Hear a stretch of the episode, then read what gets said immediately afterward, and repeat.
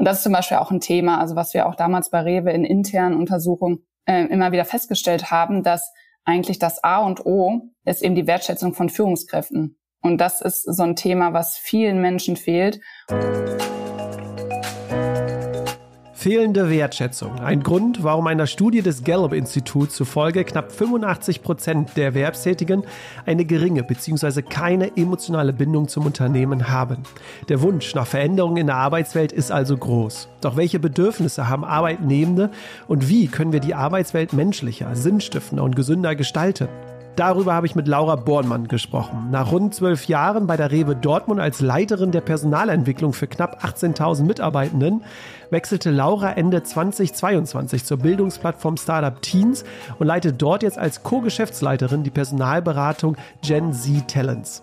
Als ausgezeichnete Role Model, Top 40 Under 40 und vielen anderen Auszeichnungen setzt sich Laura für eine neue, menschlichere Arbeitswelt ein. Und damit herzlich willkommen bei Rebellisch Gesund. Mein Name ist Jonas Höhn und ich bin der Gründer der Detox Rebels. Mit verschiedenen Formaten unterstützen wir internationale Unternehmen, geeignete Rahmenbedingungen für Mitarbeitende zu schaffen, um sich wohlzufühlen, zu performen und sich entfalten zu können. In dieser Podcast-Folge hältst du aber nicht nur Impulse, welche Veränderungen es in der Arbeitswelt braucht, sondern du erfährst auch persönliche Einblicke, zum Beispiel in ihre Anfänge als Führungskraft. Aber das ist so ein Learning für mich gewesen. Da habe ich zu wenig zugehört. Da habe ich zu viel, zu viel selbst erzählt, weil ich dachte, ich wollte jetzt auch so ein bisschen beweisen, ich bin jetzt auch richtig an dieser Stelle, weil ich weiß, wo es lang geht. Oder ihre Selbstzweifel. Ich rede ja auch offen zum Beispiel darüber, dass ich dieses Hochstapler-Syndrom habe. Dieses, oh Gott, irgendwann werden alle merken, dass ich das alles nicht kann und dann fliege ich auf. Ähm, und diese Selbstzweifel und so. Es lohnt sich also definitiv dran zu bleiben. Rein jetzt in das Gespräch mit Laura Bornmann. Rebellisch gesund der Podcast von den Detox Rebels zu deinem gesunden Lifestyle. Liebe Laura, du bist sehr gefragt, du bist sehr viel unterwegs. Es hat ein bisschen Anlauf gedauert, bis wir uns hier gefunden haben. Deswegen schön, dass wir es geschafft haben. Schön, dass du zugeschaltet bist. Von wo aus bist du zugeschaltet? Ja, freut mich auch aus Dortmund. Ich habe äh, im Vorfeld relativ viel recherchiert ähm, und ich konnte herausfinden, dass äh, du und mein Bruder, ihr habt gemeinsam eine große Schwäche und zwar habt ihr eine Vorliebe für das Eisessen. Welche Eissorte kannst du nicht widerstehen? Ja, ich liebe Eis. Äh, tatsächlich, mein Lieblingseis ist Pistazieneis. Selbst in Winterzeit oder wirklich dann nur in der Sommerzeit? Nee, auch immer. Also Eis geht immer. Das ist immer so meine Belohnung abends. Ah, okay, sehr schön. Im letzten Jahr hast du auch äh, gesagt, das konnte ich auch in der Recherche rausfinden, 2023 willst du mehr Geld für Urlaube und schönere Erlebnisse mit Menschen ausgeben. Hast du schon etwas äh, geplant, ein Urlaub oder irgendein schönes Erlebnis? Steht irgendwas an mit äh, deinen Freunden, mit Menschen? Ja, tatsächlich. Ein Urlaub ist geplant. Es geht nach Mallorca. Das ist aber, äh, der Hintergrund ist, dass wir da auf eine Hochzeit eingeladen sind. Und das verbinden wir mit einem Sommerurlaub. Sehr schön. Liebe Laura, das äh, Gallup-Institut äh, bringt jedes Jahr immer wieder eine Studie zur Arbeitsplatzqualität raus. Das Ergebnis der letzten Studie ist, dass knapp 85 Prozent der Erwerbstätigen eine geringe bzw. keine emotionale Bindung an das Unternehmen haben. Das hat natürlich jetzt Auswirkungen auf äh, Produktivität, Arbeitsklima, Energielevel, Stimmung, Gesundheit, Zufriedenheit. Ich glaube, darüber müssen wir jetzt nicht reden. Vielmehr ist ja interessant, woran liegt es aber, dass Menschen sich gerade nicht so emotional an das Unternehmen gebunden fühlen? Was glaubst du, was ist die Hauptursache, Laura? Ja, das ist tatsächlich eine gute Frage. Da mache ich mir auch viele Gedanken zu. Und man muss ja dabei wissen, dass die Ergebnisse ja seit Jahren schon so schlecht sind. Ne? Also es ist ja nicht so, dass die jetzt nur irgendwie äh, in der Corona-Pandemie oder so, das kann ja auch eine mögliche Ursache sein, ähm, sondern die sind eigentlich seit Jahren so. Deswegen ist es jetzt nicht so, dass wir sagen können, irgendwie das verwundert uns jetzt total und hat sich was verändert. Ich glaube aber grundsätzlich, dass die Ansprüche vieler Menschen, gerade junger Menschen an Arbeit, ähm, andere sind. Na, ist all das Thema, man muss sinnstiftender sein, man wünscht sich eine wertschätzende Führungskraft. Und das ist zum Beispiel auch ein Thema, also was wir auch damals bei Rewe in internen Untersuchungen äh, immer wieder festgestellt haben, dass eigentlich das A und O ist eben die Wertschätzung von Führungskräften. Und das ist so ein Thema, was vielen Menschen fehlt und wo man eigentlich mit eigentlich einfachen Mitteln sehr, sehr viel erreichen kann, dass Menschen eben doch sich emotionaler verbundener fühlen. Aber da gibt's jetzt ganz, ganz viele Ursachen wahrscheinlich. Aber ich glaube, Wertschätzung ist ein, ist ein wesentliches Thema. Ja, du hast auf einem äh, Event äh, gesagt, äh, wenn sich alles da draußen verändert, ist es per se falsch, dass wir alles so weitermachen wie bisher. Was wir brauchen, sind Menschen, die hart arbeiten und gesündere Arbeitsbedingungen. Es ist keine entweder oder Entscheidungen. Jetzt ist ja meine Frage an dich, wie sehen diese gesünderen Arbeitsbedingungen denn jetzt äh, genau aus? Also was brauchen die Mitarbeitenden, damit diese sich voll entfalten können und zufrieden und gesund sind? Wir hatten jetzt schon Sinnstiftung und Wertschätzung. Magst du mal kurz noch weitere Impulse geben? Ja, ich bin der festen Überzeugung und da gab es auch viele kritische Stimmen, dass wir, ähm, dass es heute immer noch notwendig ist, wenn wir was erreichen wollen, dass wir auch hart arbeiten. Und hart arbeiten kann natürlich und uns engagieren kann natürlich, kann man verschieden deuten. Ne? Ich glaube, dass man, dass man inhaltlich oder auch im Team, ähm, dass man da immer noch alles geben muss und ähm, auch mal viel Zeit investieren muss. Aber das glaube ich, das drumherum. Ähm, also wie gehen wir miteinander um? Ist es eine wertschätzende Kultur? Unterstützen wir uns? Sind wir füreinander da? Auch wenn jemand mal eine schwierige Phase hat, dass man das dann abfedert im Team. Ich glaube, das ist halt entscheidend. Und ich glaube, wenn diese Rahmenbedingungen stimmen, und das ist ja auch immer das, wo ich sage, ähm, die Unternehmen haben einen Vorteil, wenn sie gute Rahmenbedingungen schaffen, weil die Erfahrung, die ich gemacht habe, ist, dass Menschen, wenn sie sich wohlfühlen, wenn sie eine gute Atmosphäre haben, wenn sie diese psychologische Sicherheit haben, Fehler machen dürfen und so, dann geben sie alles. Und dann sind sie total, dann geben sie die größte Performance, die sie haben. Und werden die beste Version ihrer selbst. Und ähm, genau, das ist halt dieses Thema, wofür ich mich ja letztendlich auch einsetze. Würdest du sagen, dass momentan die Situation so ist, wie sie ist, weil es halt in den letzten Jahren alles erfolgreich war? Ne? Ich meine, die deutsche Wirtschaft und die deutschen Unternehmen können sich, glaube ich, über die letzten Jahre ja nicht äh, beschweren. Und dass das so schwer ist jetzt auch für die Unternehmen, dann da umzustellen, wenn etwas erfolgreich war in der letzten Zeit, jetzt aber so diesen, dieses Bedürfnis oder diese Notwendigkeit zu sehen, ah, wir müssen jetzt aber, um weiterhin erfolgreich zu sein, dann doch wieder was ändern. Siehst du da den großen Konflikt quasi? Hm, ich glaube, das ist definitiv ein Thema, dass man sagt ja so schön, satte Löwen jagen nicht, oder? Ich meine, so sagt man. Und das, das ist schon so. Und das ist oft, glaube ich, auch die Kunst, dass man als, als Unternehmer auch, ne, dass man sagt, okay, wir sind jetzt hier, wir haben super Jahre, wir haben eine super Zeit, wir sind vielleicht, ähm, ne, wir haben das, das größte Wachstum, den höchsten Umsatz. Und dann trotzdem zu sagen, aber so können wir nicht weitermachen, weil wir müssen jetzt schon die notwendigen Voraussetzungen für die Zukunft äh, schaffen. Und ich glaube, das ist ein, wahrscheinlich ein sehr menschliches Phänomen, dass man sagt, es ist doch alles super, was soll ich denn verändern? Ähm, und wir wissen ja auch, dass Menschen äh, in der Regel eben sich nicht so gerne verändern. Und deswegen ist es ähm, schon logisch. Und was dann wichtig ist, ist, sich äh, damit zu befassen und das zumindest zu reflektieren und zu hinterfragen und dann eben doch äh, Dinge zu verändern. Für einige Zuhörer und Zuhörer, die sich jetzt mit diesem Thema schon äh, beschäftigen, sind jetzt einige Impulse, Themen nicht vollkommen äh, neu. Und damit heute, Laura, in dieser Podcast-Folge es nicht nur bei Forderungen und Wünschen äh, bleiben, wollen wir auch über konkrete Möglichkeiten äh, sprechen. Das heißt, ich möchte mit dir mal ein bisschen in die Tiefe äh, abtauchen. Es gibt ne, ganz viele Möglichkeiten, ähm, über die wir natürlich heute sprechen werden, um die Arbeitswelt äh, gesünder, menschlicher und sinnstiftender ähm, zu machen. Eine Möglichkeit, äh, du sagst nämlich, in der Zukunft wird eine entscheidende Rolle Intrapreneurship äh, spielen. Magst du mal vielleicht den Zuhörer und Zuhörern das erklären, die vielleicht noch nicht davon gehört haben, was das äh, bedeutet? Ja, also vielleicht ganz grob gesagt, also Entrepreneurship leitet sich ja von Entrepreneurship äh, ab und heißt so viel wie in, innerhalb von Unternehmen unternehmerisch zu denken und zu handeln. Und ähm, da bin ich der festen Überzeugung, also all, all die ganze New Work-Bewegung, Agilitätsbewegung und so, die geht ja auch in diese Richtung, dass wir den Menschen mehr Freiraum, mehr Verantwortung geben, ähm, weil es notwendig ist. Und eigentlich ist das genau damit gemeint, dass man sagt, okay, wir müssen Menschen mehr natürlich auf der einen Seite befähigen, sie auf der anderen Seite aber auch lassen, selbstständig in ihrem Bereich ähm, Entscheidungen zu treffen. Und dann muss auch möglich sein, also all die Themen wie eine wie eine Fehlerkultur, obwohl ich Fehler, Fehler ist ja so negativ konnotiert. Ähm, ich würde eher sagen, eine Lernkultur zu schaffen, dass wir sagen, okay, wenn wir ne, in Zukunft, wir müssen immer schneller neues äh, Innovation schaffen. Da muss auch möglich sein, dass wir mal Dinge ausprobieren und dann auch sagen, okay, das hat jetzt nicht funktioniert, das ist dann kein Fehler, sondern wir haben daraus gelernt und treffen dann aber wieder eine andere Entscheidung. Ne?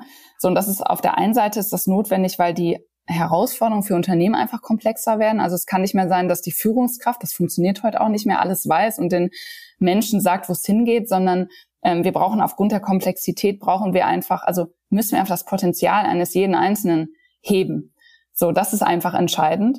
Und auf der anderen Seite ist es aber auch, deswegen argumentiere ich da immer aus äh, zwei Perspektiven. Äh, die andere Perspektive ist, dass gerade nicht nur junge Menschen, aber grundsätzlich Menschen, die wirklich was erreichen wollen, die ambitioniert sind, also die Top-Performer äh, oder grundsätzlich, das liegt eigentlich in jedem von uns, ähm, dass wir eben auch was verändern wollen, dass wir was äh, erreichen wollen, dass wir Verantwortung übernehmen wollen. Und deswegen argumentiere ich auch so, dass es eben auch notwendig ist für Unternehmen, auch aus der Perspektive, um Top-Talente zu, zu gewinnen einmal und zu halten, weil die Menschen fordern das immer mehr ein äh, dass sie sich da ja ein Stück weit auch selbst verwirklichen können. Das heißt, wenn wir jetzt äh, in die Praxis äh, gucken, was jetzt so ein Schritt wäre, wäre wahrscheinlich das Thema äh, Kontrolle versus äh, Vertrauen wahrscheinlich, um den Menschen zu befähigen, auch eigenverantwortlich Entscheidungen zu treffen, oder? Ja, obwohl ich auch Kontrolle, ne, das ist immer auch so negativ behaftet. Und ich glaube, Kontrolle ist schon in gewisser Weise schon auch notwendig. Also ich glaube, gerade wenn man in ein neues Team kommt oder wenn man neue Konstellationen hat von Menschen, die zusammenarbeiten, dann ist es schon auch notwendig, dass man am Anfang zumindest, das ist jetzt, ich meine jetzt nicht Micromanagement, aber zumindest auch mal kontrolliert oder sich die Dinge zusammen anguckt. Und das ist ja das. Es reduziert ja dann am, am Ende Vertrauen die Transaktionskosten. Also dass man wirklich irgendwann sagt, okay, ich kann mich auf jemanden verlassen und da muss ich weniger oder in geringeren Abständen kontrollieren und irgendwann vielleicht auch gar nicht mehr. Na, aber es ist jetzt so, wir machen das ja schon, wir gehen ja oft so in die Extremen. So, jetzt ist Kontrolle total schlecht, aber das ist auch gar nicht schlecht irgendwie. Ich habe mal gehört, jeder Mensch hat ein Recht auf Kontrolle, auch im Sinne von, wow, ich kontrolliere das jetzt und ich sehe, du hast es gut gemacht, also kriegst du dafür jetzt auch ein Lob oder Wertschätzung oder wie auch immer. Hm. Nee, da hast du äh, völlig recht. Die Frage ist, wie man diese Kontrolle ausübt, ne? wie viel Freiraum man äh, schafft. Es gibt jetzt äh, genug äh, Studien, die das jetzt äh, belegen, was du sagst, wenn der Mensch mehr Kompetenz hat, mehr Freiräume hat, dass es dann ihm auch äh, besser geht und auch zufriedener und gesünder ist. Ich kann mir jetzt aber vorstellen, vielleicht bei dem einen oder anderen Zuhörer, Zuhörerin, die jetzt gerade zuhört, dass das ja nicht auf jeden oder auf jede zutrifft, diese Verantwortung auch zu übernehmen und auch innovativ zu denken, weil unternehmerisch handeln und denken heißt ja auch, nach vorne zu schauen und neue Potenziale äh, überhaupt äh, zu, zu sehen. Können wir damit nicht auch Menschen verunsichern und überfordern mit diesem Entrepreneurship? Total die gute Frage. Das geht doch nicht einfach so. Also wie du schon sagst, und das ist ja auch eine wesentliche Aufgabe von Führung, Orientierung zu geben und Klarheit irgendwo auch zu schaffen. Und gerade das Thema Orientierung, und das habe ich selbst auch in der Praxis erlebt. Also ganz schwierig ist es, und das ist jetzt für viele wahrscheinlich interessant, für viele äh, Unternehmen, die schon, die eine lange Tradition haben, die eben ganz andere Kultur gewohnt sind, wo die Menschen auch einen anderen Führungsstil gewohnt sind. Und auf einmal von heute auf morgen hören wir, es ist notwendig, dass jetzt die, jeder Mensch irgendwie Verantwortung übernimmt und äh, Dinge selbst entscheidet, ähm, ohne dass die Menschen die Kompetenzen dazu haben. Also das können wir eben nicht erwarten. Ähm, wir müssen viel dafür tun, dass die Menschen eben auch befähigt werden, eben diese Verantwortung zu übernehmen. Und dann ist trotzdem immer wieder die Diskussion, na, es gibt ja viele Menschen, die wollen das gar nicht.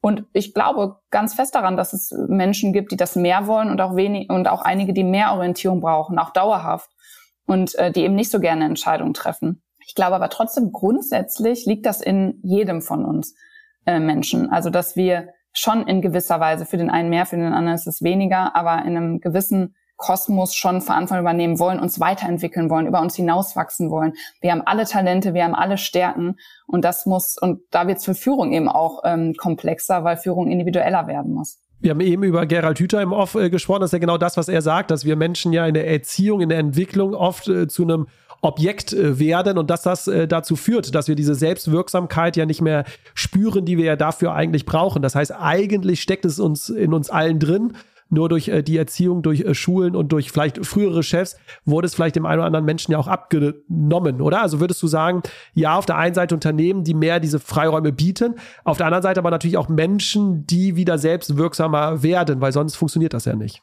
Ja, ja ich würde das total so unterstreichen. Ich glaube da so fest dran, dass in jedem Menschen Potenzial steckt, jeder Talent und genau wie ich es gerade gesagt habe und Stärken hat. Und natürlich ist es so an Schulen, deswegen auch das ist ja ein Riesenthema, da können wir jetzt auch lange diskutieren, wie, wie sieht eigentlich die Schule der Zukunft oder wie muss sie sich eigentlich heute verändern? Weil die Schule hat sich seit Jahrzehnten nicht verändert.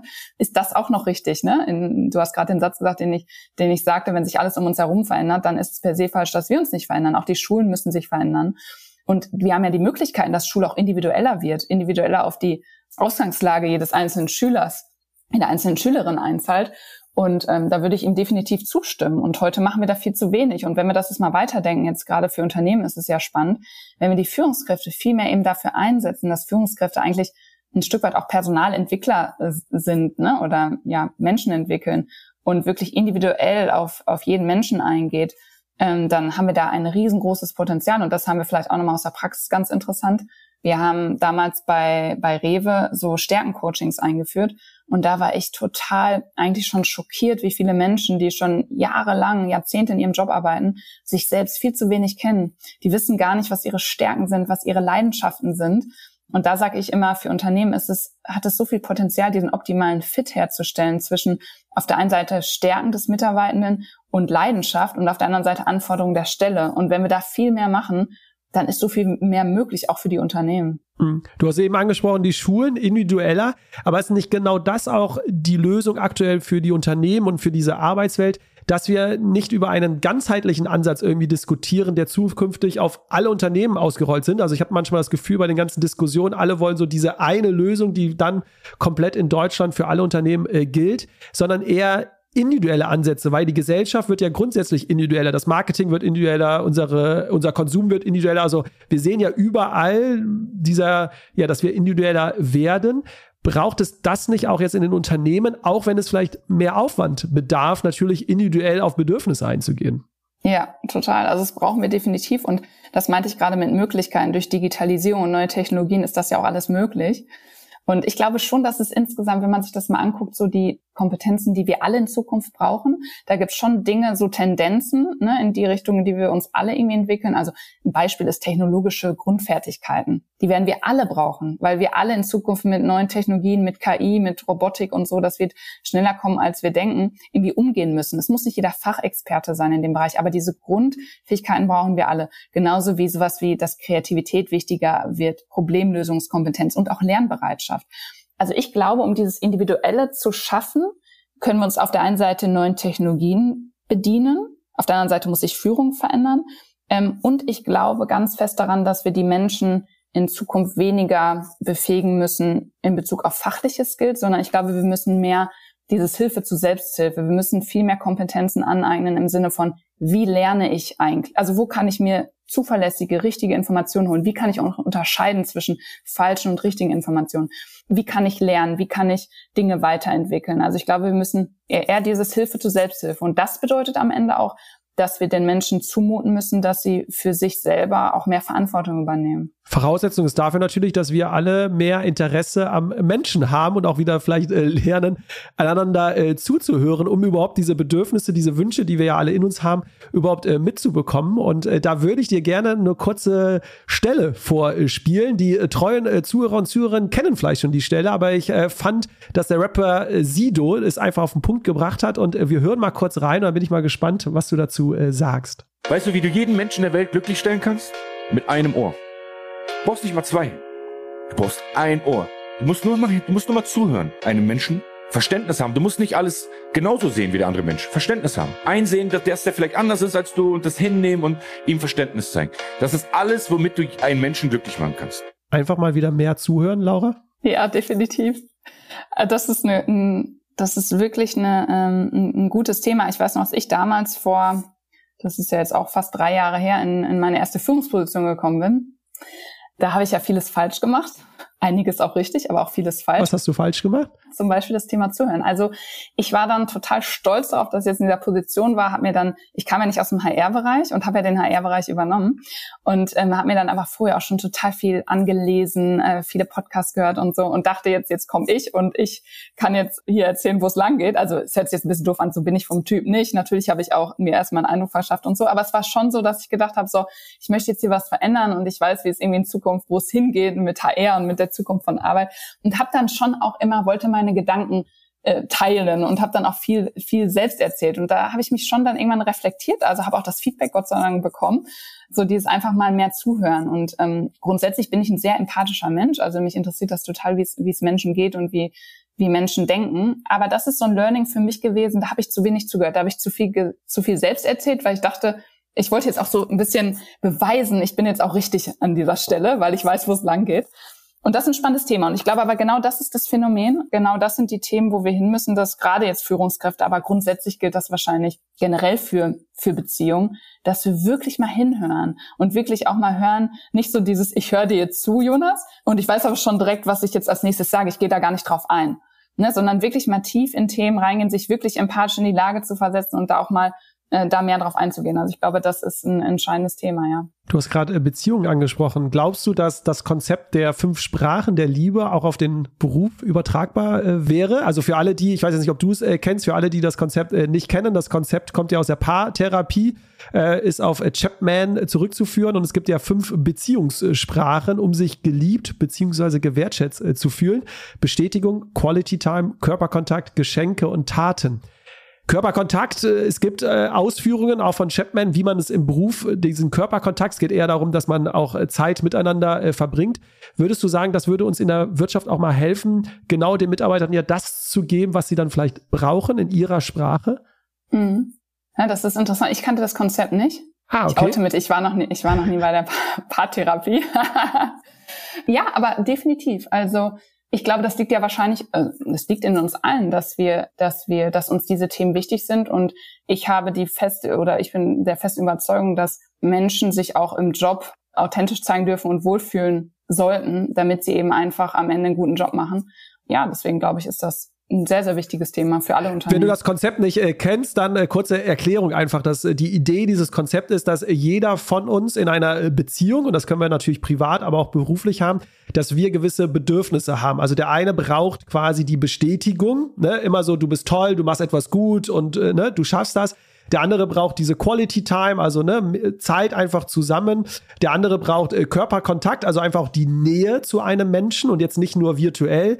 Der andere, der freut sich eher über Geschenke. Also wenn er immer viel geschenkt bekommt, dann fühlt er sich äh, gewertschätzt. Und der andere, der braucht von einem Menschen quasi die Taten. Also, ne, du musst etwas für mich machen. Du darfst jetzt nicht nur hier reden und so, sondern wenn du für mich da bist, wenn du bei mir irgendwas hilfst, dann bin ich gewertschätzt, dann fühle ich mich äh, geliebt. Also das ist so der Hintergrund dieser ähm, dieses Konzept. Dass es sehr individuell ist, meinst genau, du? Genau, dass jeder Mensch eine andere Sprache spricht. Ja. Und das war so ein bisschen, was ich gesagt habe. A, weil du ja auch gesagt hast, dass wahrscheinlich ein Grund die Wertschätzung ist, dass sich Menschen nicht äh, emotional an das Unternehmen gebunden fühlen.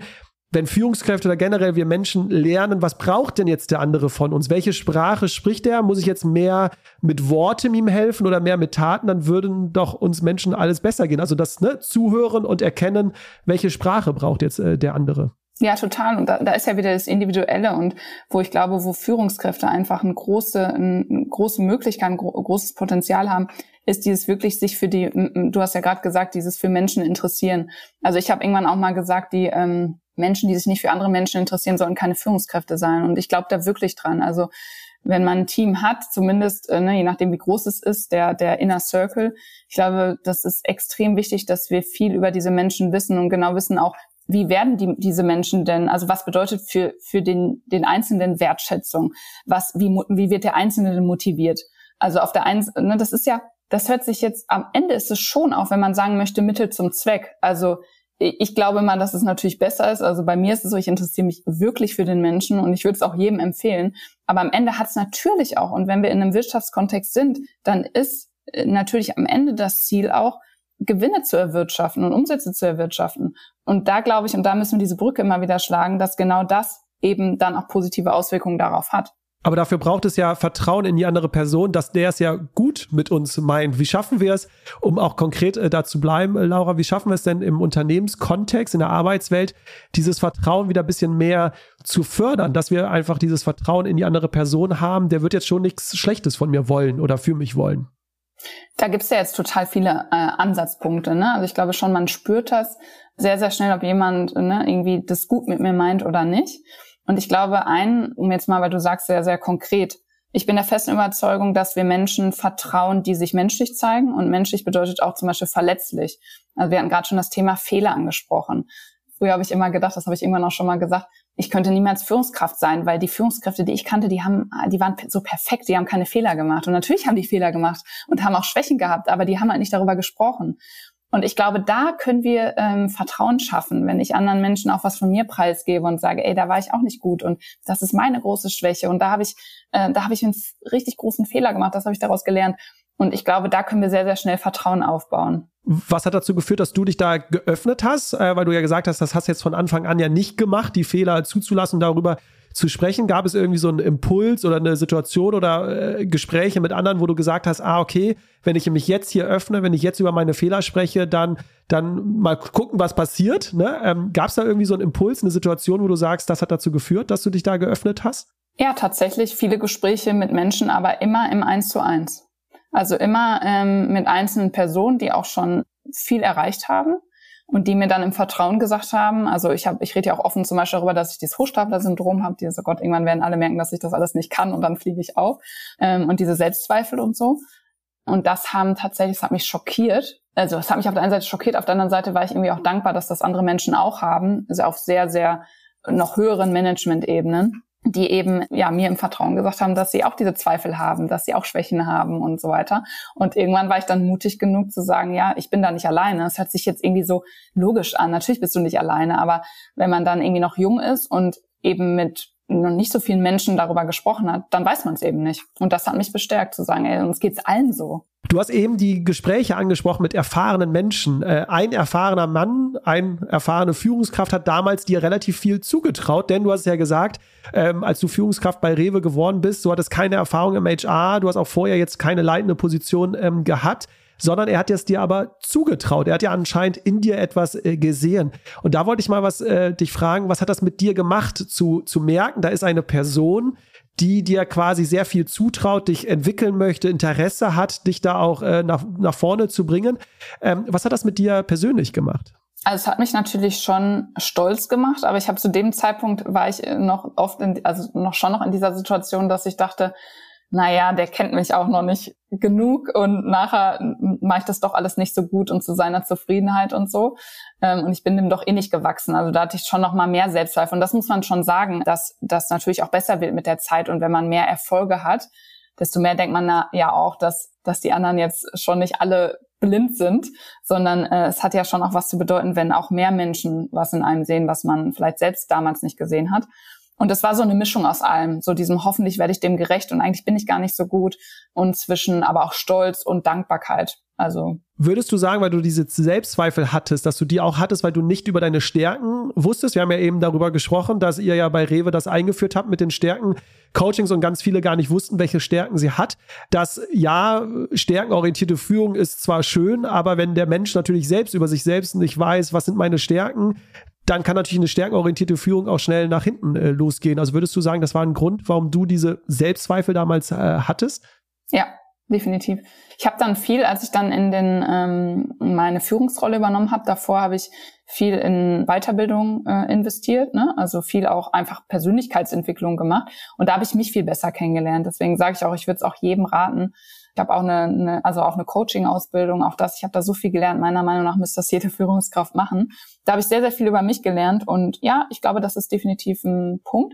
Ein Beispiel ist, das merke ich immer wieder, und das ist bei mir auch ein großes Thema, die Stärke der, ähm, der Empathie weil ich vorher mal gedacht habe, das ist doch äh, selbstverständlich oder vielleicht sogar, das ist negativ, weil ne, weil vorher auf dieser Glaubenssatz oder heute immer noch oft verankert ist, dieses, naja, du kannst nicht empathisch sein und andere Menschen mögen und sogar Freundschaften haben und gleichzeitig irgendwie, also im Job gleichzeitig harte Entscheidungen treffen und durchsetzungsstark sein. Und natürlich geht das zusammen, es geht zusammen. Und äh, da haben wir früher oder heute denken das immer noch viele, dass das eben nicht funktioniert. Und da dachte ich sogar teilweise, dass das eigentlich eine Schwäche ist im Business weil mir auch jemand mal gesagt hat, dass, dass ich zu nett bin und so würde ich nie was erreichen. Apropos äh, Empathie, äh, für alle Zuhörer und Zuhörerinnen, äh, wir haben ja eine Folge zu empathischen Führung mit Lunja Hara äh, aufgenommen, weil nicht nur CEO von Microsoft äh, sagt, dass Empathie die Schlüsselkompetenz in der Zukunft ist, sondern äh, ganz viele wissenschaftliche Studien auch. Also wer da mehr hören möchte, ähm, gerne in die Podcast-Folge reinhören. Laura, äh, wir sind vom Alter ja ungefähr der gleiche äh, Jahrgang und wir hatten im Off schon ein bisschen darüber äh, gesprochen, denn du bist jetzt Führungskraft in einer Zeit geworden, in der genau dieser Umbruch, den wir jetzt alle mitbekommen, auch stattfindet. Also du hast jetzt von Anfang an in deiner Führungsrolle die neuen Werte, die neuen Wünsche, Bedürfnisse ja mitbekommen. Vor 10, 15 Jahren sah das noch ganz anders aus in der Arbeitswelt. Ähm, das heißt, alte Führungskräfte, also alle jetzt, die älter sind als 35, die haben natürlich noch Werte und Learnings in einer Zeit gemacht, in der andere Werte eine Rolle gespielt haben. Hast du vielleicht so einen Tipp, weil du ja auch viel mit erfahrenen Menschen äh, sprichst und mit auch der älteren Generation zu tun hast, wie wir es jetzt lernen, dass loszulassen? Also Menschen, die damit erfolgreich waren, zehn Jahre und jetzt auf einmal vielleicht dann merken, oh, obwohl ich erfolgreich war, muss ich mich jetzt hier verändern. Hast du da vielleicht einen konkreten Tipp, wie wir es schaffen, loszulassen davon? Ja, einen hattest du gerade eigentlich schon gesagt, ist das Thema Zuhören. Ne? Also wir haben ja oft, äh, oder ich begegne jetzt oft diesem dem Konflikt der, der Generation. Ne, und das spielt ja auch so ein bisschen, darauf spielt es ja auch so ein bisschen an, dass man wirklich mal wirklich mit ernsthaftem Interesse zuhört und mal erstmal verstehen möchte, was denn die Hintergründe sind und was es vielleicht auch für Vorteile hat, auch für Unternehmen, wenn wir jetzt jetzt in Bezug auf die junge Generation zum Beispiel. Ne? Das ist ja, das ist ja oft so jetzt, dass viele gerade ältere Generationen sagen, naja, die jungen Leute, die wollen alle nicht mehr arbeiten, die wollen alle nur noch chillen und so. Und wenn man da, äh, das sind so, so Vorteile, die wir haben, aber wir, wir tun nichts dafür, um das mal zu hinterfragen. Also es kommt dann zum Clash und wir reden gar nicht miteinander. Also ich glaube, das ist schon mal ein Thema, mal miteinander reden, hinhören, was denn eigentlich die Hintergründe sind. Und dann gibt es sicherlich im Unternehmen ganz, ganz viele Dinge und Formate, was man da, was man da tun kann. Und glaube, wenn wir hinhören, merken wir auch ganz schnell, dass, also wenn wir dieses Menschenbild haben, dass jeder Verantwortung übernehmen möchte und jeder was lernen möchte und sich weiterentwickeln möchte, seine Stärken einsetzen möchte, dann verstehen wir auch, dass auch junge Menschen Leistungen erbringen möchten, Verantwortung übernehmen möchten, nur eben unter anderen Rahmenbedingungen. Und das ist, das ist das. Und alles, und wenn man dann so reflektiert, alles, was erstmal neu ist und anders ist, ist für uns erstmal irgendwie fremd. Ich glaube, das ist oft so dieses Thema. Erstmal das Ganze verstehen zu wollen. Auf die junge Generation werde ich äh, später nochmal äh, eingehen. Wollte jetzt nur mal bei den Führungskräften einmal noch kurz äh, bleiben. Würdest du sagen, dass eine Möglichkeit, um das auch alles zu lösen, wäre, dass wir mehr in Unternehmen so alternativ Karrieremöglichkeiten anbieten, weil ne, in der Vergangenheit äh, wurdest du ja immer die Führungskraft, ähm, um sich weiterzuentwickeln, also mehr Geld zu verdienen, um mehr Macht, mehr Status irgendwie zu haben einige Unternehmen bieten ja jetzt auch schon die Expertenlaufbahn quasi an, neben den Führungskräften. Also das heißt, du musst keine Führungskraft werden, um mehr Geld zu verdienen oder um mehr Einfluss im Unternehmen äh, zu haben oder dich weiterzuentwickeln. Brauchen wir nicht mehr von diesen Alternativen in Unternehmen, damit nicht die falschen Menschen Führungskräfte wären, sondern wirklich nur die, die es auch wirklich wollen und Menschen führen wollen? Ja, total. Also da gibt's ja schon viele Unternehmen, die haben das auch schon, schon, schon sehr, sehr lange, weil sie eben sagen oder das gesehen haben, dass das schwierig ist, auch aus Unternehmenssicht, wenn wir die beste Fachkraft zur Führungskraft machen, weil äh, sie auf der Position ja auch was ganz anderes macht und eigentlich gar nicht mehr die Stärken einsetzen kann. Und das ist definitiv eine Lösung. Man müsste jetzt mal gucken, wie sich generell die Arbeitswelt verändert, wie sich auch Organisationen verändern, ne? auch vom Aufbau, was das angeht. Ne? Also ähm, ich glaube definitiv, dass es, dass es Alternativen geben muss zur, zur Führungslaufbahn. Weil nicht jeder, weil, weil es an, einfach heute andere, ganz andere Kompetenzen wichtig sind, um als Führungskraft erfolgreich zu sein. Woran liegt es, dass viele Unternehmen das noch nicht äh, gemacht haben? Weil für mich ist das so, als ich das auch gelesen habe von anderen Unternehmen, die ja damit äh, sehr erfolgreich auch sind, äh, was die Zufriedenheit der Mitarbeitenden angeht, wo ich mir sage, das liegt auch alles auf der Hand, das liegt äh, vor uns quasi. Warum schaffen wir es nicht in Unternehmen, das dann auch umzusetzen? Sind die Unternehmen zu groß? Sind die zu sehr eingefahren? Woran liegt es, dass wir nicht diese, diese neuen Chancen, die sich ja jetzt in der Arbeitswelt ergeben, auch wirklich erkennen und dann auch umsetzen? Also das müsste man individuell gucken. Das ist einmal wahrscheinlich auch ein Kostenthema. Also bei SAP weiß ich, dass die äh, Fachkräfte, also die diese Fachkräftelaufbahn äh, wählen, dass die gleichgestellt sind mit den, mit den Führungskräften, äh, also auch finanziell gleichgestellt sind. Also es ist natürlich ein, ein Kostenthema. Dann auch die Frage, okay, wer ist jetzt, wer wird jetzt als Fachkraft oder wie man es dann auch mal immer nennt, befördert? Also ich glaube, da gibt es ganz viele Themen, die einfach noch unklar sind, aber ich gebe dir recht. Ich glaube, man müsste, man braucht dafür eine Lösung da muss man Dinge auch einfach mal äh, entscheiden und einfach mal machen. Ähm, und dann Dinge, wenn sie dann so nicht laufen, wie, wie man sich das vorgestellt hat, auch wieder anpassen. Apropos äh, Führungskräfte, ich möchte noch mal auf ein Thema hinaus, weil ich glaube, dass das nicht nur meines Erachtens, sondern äh, von vielen Psychologen und Psychotherapeuten auch der zentrale Treiber für den Dauerstress ist, den wir ja haben.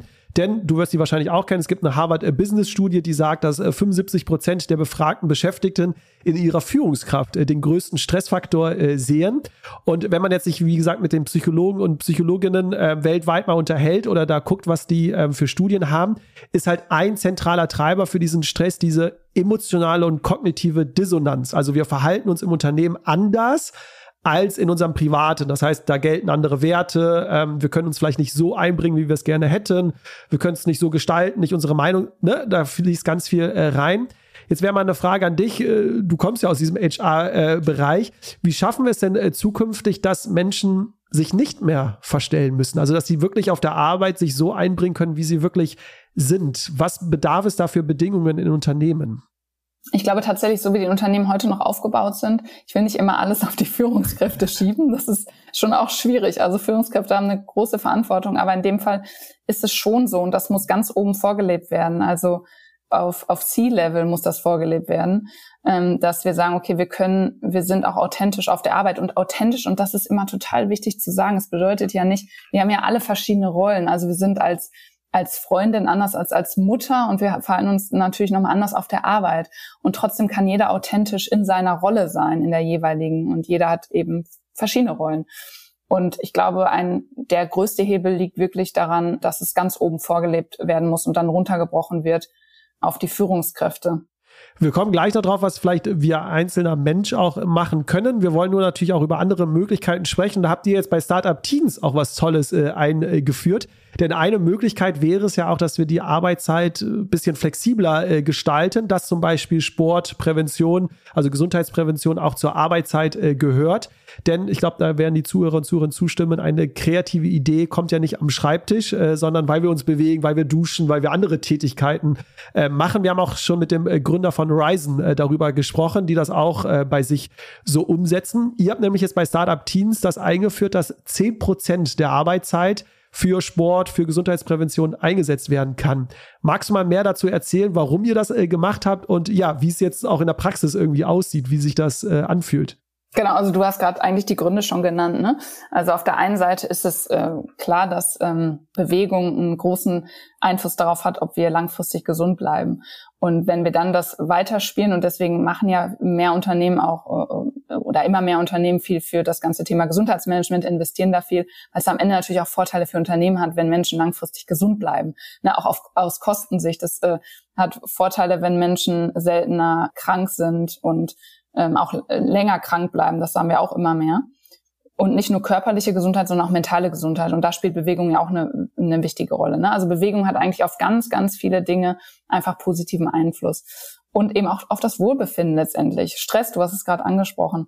Und wenn wir glauben, dass, ja, dass Menschen, die ähm, authentisch sein können, die, ähm, die ausgeglichen sind, die sich eben weniger gestresst fühlen dass sie letztendlich einen besseren Job machen, dann macht es auch Sinn aus Unternehmen und das ist am Ende dann auch ein Business Case, wenn man so will, zu sagen, wir investieren da rein und, und geben unseren Mitarbeitern eben die Möglichkeiten beziehungsweise fördern das auch noch proaktiv. Und auch das Thema, und das ist mir auch nochmal wichtig, ich habe das jetzt nochmal gemerkt, äh, weil ich jetzt ein paar Tage frei, hat, äh, frei hatte, wie viele Ideen mir auf einmal wieder gekommen sind. Wenn man mal rauskommt aus seinem, äh, aus seinem Kreislauf, den man sonst immer so hat und wir alle haben ja das Thema, dass wir irgendwie strugg strugglen mit Stress und Hektik und so, ein Termin nach dem anderen, ähm, dann, dann wird man so viel kreativer, dann fällt einem so viel ein und auch darauf hat es natürlich, also auch inhaltlich, äh, auch wieder positiven Einfluss.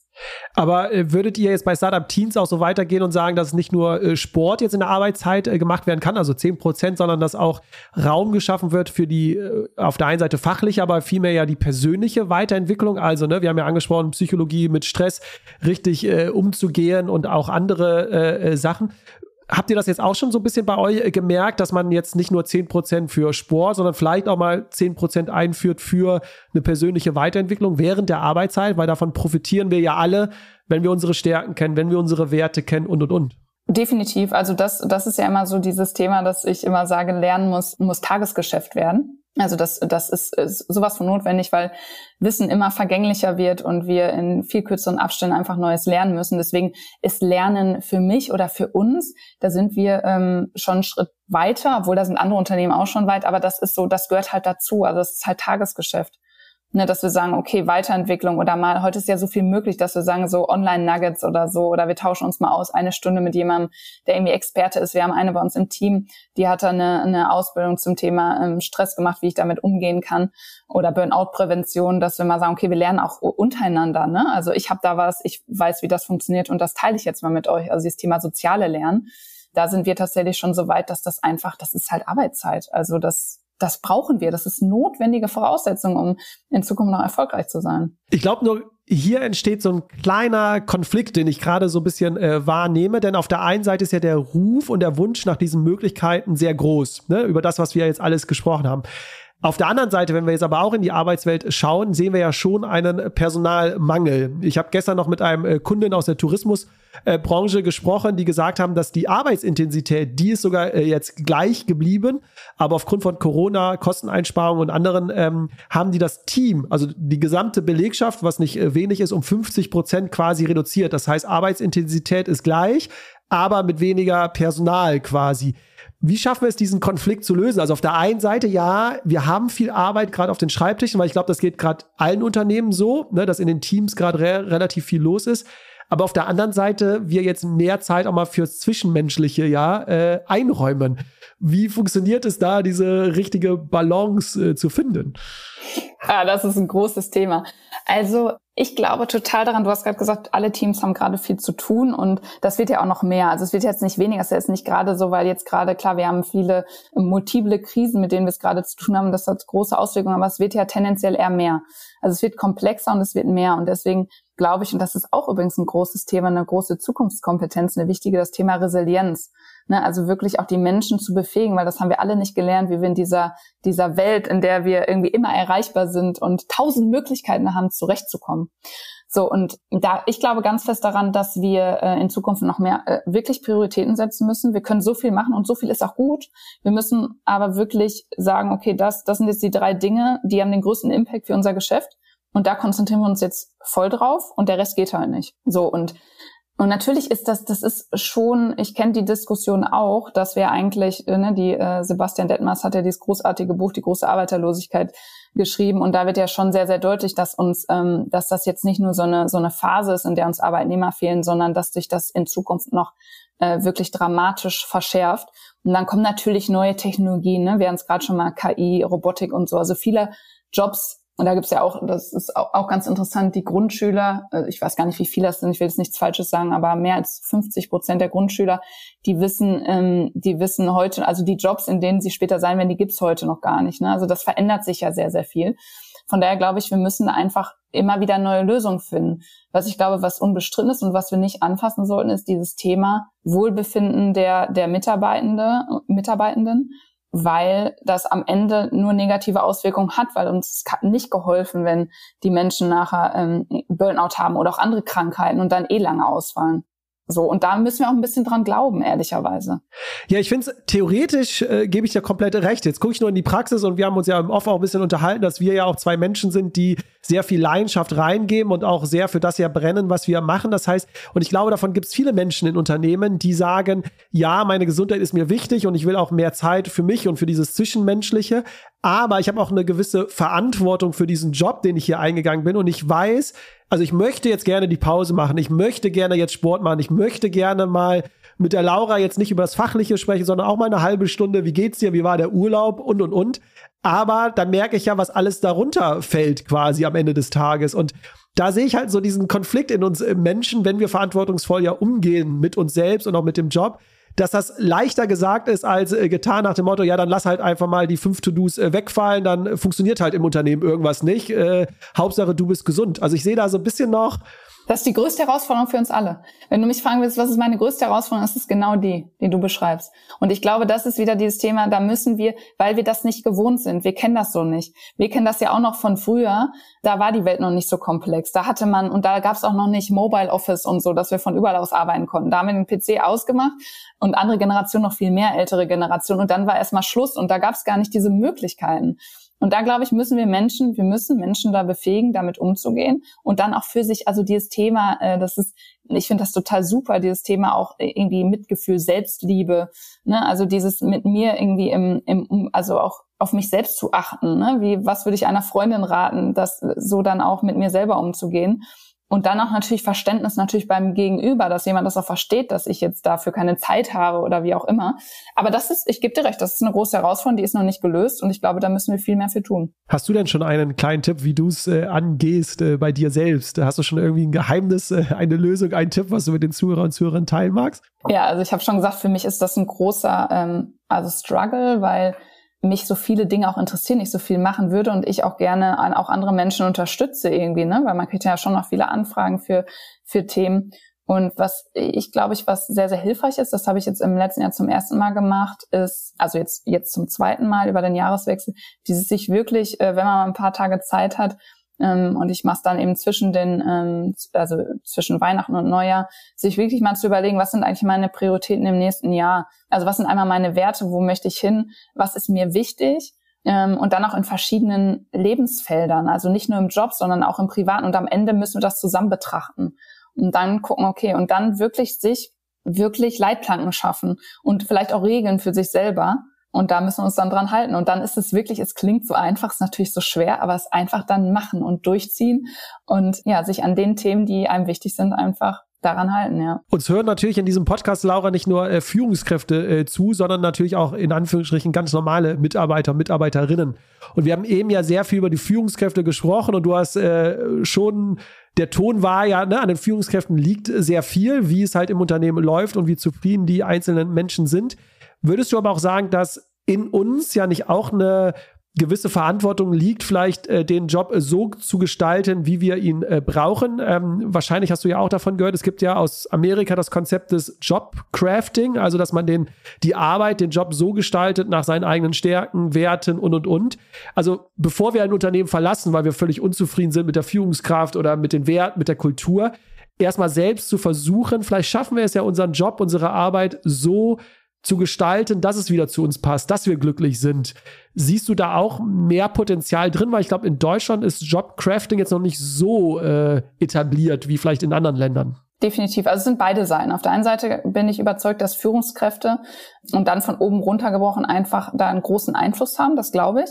Und auf der anderen Seite sehe ich das genau wie du, dass jeder auch für sich eine, eine, eine Verantwortung hat. Und dass man immer auch erstmal alles probieren muss, um Dinge zu verändern, weil das ist auch eine Sache und die nervt mich wirklich. Und das gibt's in jedem Unternehmen, diese Menschen, die dauernd nur meckern über alles, was denn da wieder für Entscheidungen getroffen wurden und aber selbst nicht viel tun, also sich selbst nicht für Dinge einsetzen. Und dann ist es immer so einfach. Ne? Es ist für alle Menschen, die sowieso, die irgendwie sichtbar sind, sich für Dinge einsetzen, die werden, es ist so einfach, die zu kritisieren. Und deswegen gebe ich dir total recht, dass wir auch mehr Menschen brauchen. Also jeder kann Dinge verändern. Ich glaube, jeder hat auch immer die Wahl. Also es gibt immer Möglichkeiten. Und deswegen finde ich das gut, was du gesagt hast. Dieses wirklich auch erstmal alles geben und alles probieren, um Dinge selbst zu verändern. Und dann, dann hat man immer noch die Wahl zu sagen, jetzt zum Beispiel in deinem Fall äh, mit, mit der Kündigung, dann kündige ich. Aber ich glaube, wir brauchen mehr, mehr Menschen, die Verantwortung übernehmen für ihre Situation.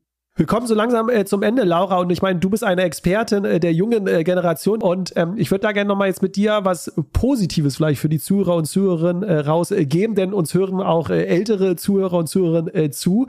Du hast nämlich eben angesprochen, dass wir eigentlich keinen Generationskonflikt haben. Also über das, was wir jetzt die ganze Zeit ja gesprochen haben, das sind meistens Themen und Bedürfnisse, die wir der jungen Generation gerade zuschreiben, weil die sich dafür gerade sehr stark einsetzt und auch sich laut macht.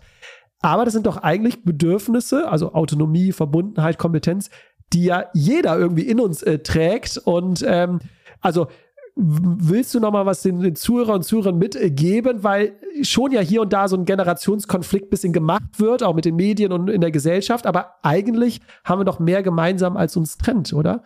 Ja, das sage ich auch immer. Also ich, äh, und das höre ich auch immer mehr jetzt auch, das finde ich schon ganz spannend von älteren Mitarbeitenden, die dann sagen, na ja, eigentlich ist es doch super, was die junge Generation da jetzt einfordert, weil das ist doch genau das, was wir auch irgendwie immer wollten und wo wir auch Vorteile haben. Die Situation ist natürlich aktuell eine andere, weil sich eben, haben wir auch darüber gesprochen, der Arbeitsmarkt so verändert hat, ne? dass die, wir sagen mal, die Macht mehr bei den Arbeitnehmern liegt oder wir einen Arbeitnehmermarkt haben. Die können natürlich andere Forderungen stellen. Das ist Angebot, Nachfrage, das ist total logisch. Aber ich gebe dir da total recht und da glaube ich, und das ist ja am Ende irgendwie was, was auch entscheidend ist, dass wir einfach oder die junge, jungen Menschen einfach Dinge kritischer nochmal hinterfragen und am Ende aber auch genau das Gleiche wollen. Also auch sie wollen ja eben eine Verantwortung übernehmen. Auch sie wollen was erreichen fürs Unternehmen. Ähm, auch sie wollen über sich hinauswachsen. Das ist was tief Menschliches. Ähm, nur die Rahmenbedingungen sind halt andere. Und da muss man, ich glaube, das ist dieses Schwierige, wenn wir Menschen uns verändern sollen und so alte Glaubenssätze zu hinterfragen. Ne, ein Glaubenssatz ist dieses, dass Leistung mit Arbeitseinsatz, äh, Zeit gleichgesetzt wird. Ne, wenn ich von frühmorgens bis spät abends im Büro bin oder einfach das Licht anlasse und nicht mehr da bin, dann sieht es so aus, als würde ich viel arbeiten und dann mache ich einen guten Job und dafür werde ich belohnt. Das ist halt heute nicht mehr so. Und das ist auch, das macht auch keinen Sinn mehr, weil wir eine andere Arbeit eine Art von Arbeit haben. Ähm, da macht es gar keinen Sinn mehr, das so zu bemessen. Also ich, ich bin da sowieso schon, ich kann mich total mit der jungen, mit Generation Z identifizieren, weil die neuen Rahmenbedingungen am Ende ja dafür sorgen, dass wir ähm, einfach auch besser, bessere Leistungen erbringen können. Lass uns mal in die Zukunft kurz äh, schauen. Was sind die Erfolgsfaktoren, äh, Laura, in der äh, Zukunft, um ein attraktiver Arbeitgeber äh, zu sein? Also sowohl für die ältere Generation als auch äh, für die äh, jüngere. Gibt es da ein, zwei Erfolgsfaktoren, wo du sagst, darauf wird es jetzt in der Zukunft genau ankommen? Also einmal nochmal das Thema auch Bezahlung. Das, also Gehalt einmal, weil das ist wirklich ein viel diskutiertes Thema. Dazu möchte ich sagen, das Gehalt ist nicht mehr, das ist nicht völlig unwichtig. Ne? Also ein gutes Gehalt muss schon stimmen und die Gehälter sind gerade teilweise relativ hoch eben durch die durch das Thema Angebot Nachfrage. Also das muss schon passen ähm, und das ist auch immer noch ein Wechselgrund für viele für viele Leute. Das dürfen wir nicht äh, nicht vernachlässigen. Und auf der anderen Seite sind es definitiv so Themen wie wie ist eigentlich unsere Kultur, unsere Führungskultur? Also wertschätzen wir Menschen? Ist uns wirklich, äh, interessieren uns die Menschen wirklich insgesamt? Also als, als ganzer Mensch, nicht nur wie jemand hier auf der Arbeit ist.